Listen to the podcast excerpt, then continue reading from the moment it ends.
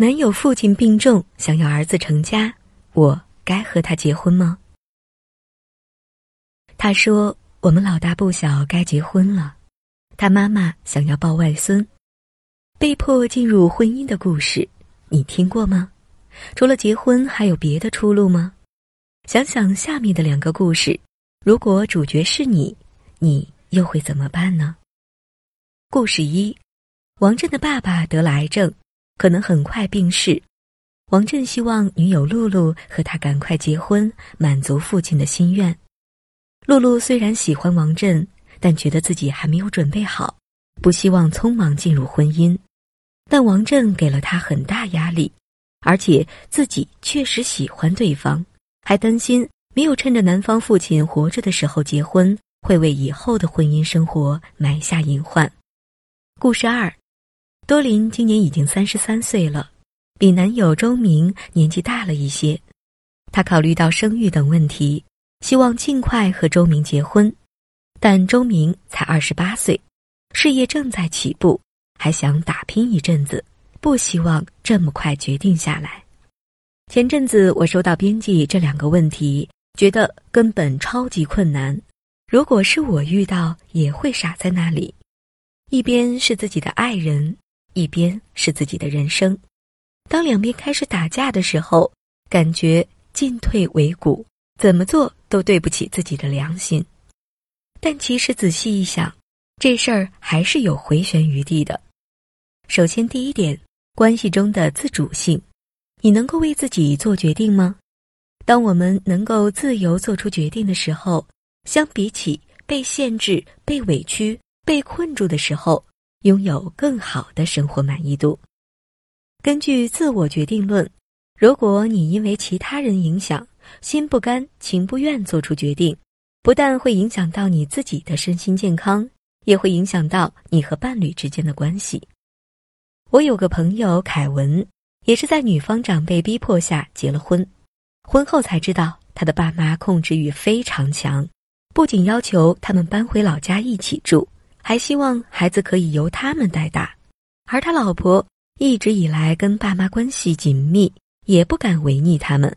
当凯文正在犹豫是否要放下广州的工作，一起搬回他老家附近时，他老婆就带着两个孩子回老家坐月子了。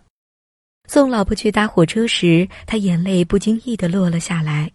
老婆很感动，挥手跟他说：“你赶快把工作辞了，来老家找我们。”但他心里清楚，这眼泪是为他自己而流的。他虽然很爱妻子。但从交往到结婚五年下来，都处处让着他。这一次，他终于明白，原来自己老婆一直用一种隐微的控制勒索着他的人生。隔天，他就提出了离婚。送出之后，他竟然有一种如释重负的感觉。发现了吗？如果你因为对方的关系勉为其难答应结婚，那么短期间可能对方会觉得很开心。但长期下来，那些没有被说出来的委屈，那些积累的情绪，就会在往后的婚姻里面慢慢酝酿爆发。第二点，在决定前先互相了解。对一个人的成长发展来说，最重要的一块就是自主与自觉性。当我们顺着内在动因而为，长远来说会过得更幸福。但毕竟和一个人在一起。就要有一些磨合和调整，所以露露和周明在做决定之前，可以参考下面三点：一、去了解，真正去了解为什么伴侣会这么在乎结婚这件事情。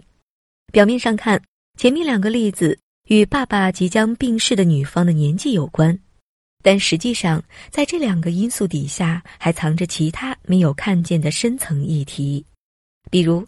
王震和父亲的关系可能很纠结，他一方面很憎恨父亲，长期以来都没能认同他，但另一方面也很深爱父亲，所以希望能够在父亲过世之前用这种方式和他和解，完成他的心愿。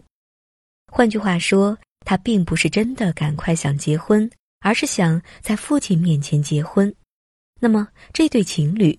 要解决的就是男方的父亲情节，和他讨论，你或许可以理解对方如此急迫的原因，做出两个人都暂且可以接受的决定，比如在他病榻前演一场戏，婚戒、签名、设席。倘若爸爸已经不良于行，甚至一张照片就可以糊弄过去。但如果在讨论之后，他还是坚持要办一场正式的婚礼，来回应他心中父亲的重量。那么，你可能要有所准备，这个即将死亡的父亲可能往后在你的婚姻当中不断的以“如果是我爸，他一定会怎么怎么样”，你这样做，我爸在天之灵不会开心，等等这些姿态存在。第二点，去达成，简单的说，就是在结婚之前，先试着做一小段跟结婚有关的事情，根据焦点解决治疗的理论。倘若结婚是两个人未来考虑的目标，但目前还没有共识，可以先从一小步开始。比如，如果多林真的觉得年龄是个问题，可以先试着住在一起看看，感受一下共同生活这件事情是不是真的适合两个人，再来做决定。如果两个人已经住在一起，也可以先花点时间认识彼此的父母。到父母家共同生活一阵子，看看是否适应这样的生活。这个方法特别适合困在两个人讨论都卡住的时候，因为有时候我们脑袋里面想象的情况跟真实的状况不一定一样，真正去执行一些什么，所得到的回馈感受，有可能会改变两个人原先对于结婚的坚持。第三点，获得刺激。如果上面这个方法还没有用的话，两个人卡在这个讨论当中，就像一潭死水。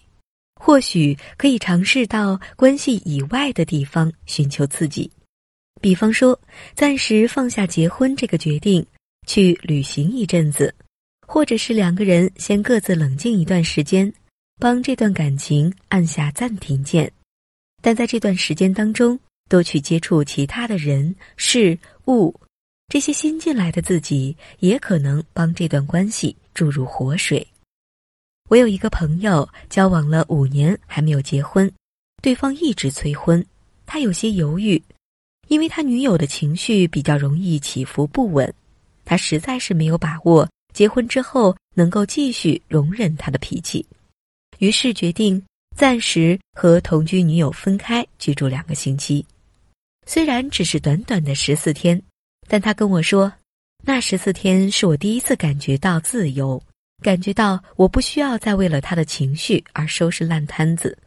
我每天晚上有更多自己的时间可以安排学习，固定时间听网络课程，这样才发现自己是感情里受委屈的角色。他再也没有回去和女友同居，更别说是结婚了。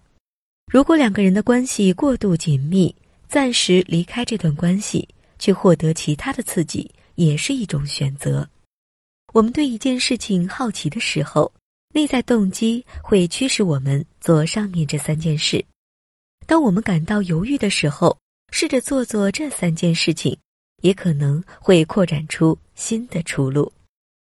三，真正困住你的不是年龄或家庭。总而言之。当我们因为压力急迫而做出决定的时候，不论最后你的决定到底是结婚还是不结婚，通常结果都不会太好。可是，如果你回头去看看文章一开始的问题，就会发现，在年龄或者是家庭以外，还有更多两个人沟通的问题需要去处理、面对。当两个人因为结婚与否而互相绑架的时候，或许正是这段关系一些潜在问题显现的时候，如果我们能够看见这些问题，给彼此多一点机会了解，或许最终的决定就不只是是或不行，而是还有更多的可能性等着我们去寻求。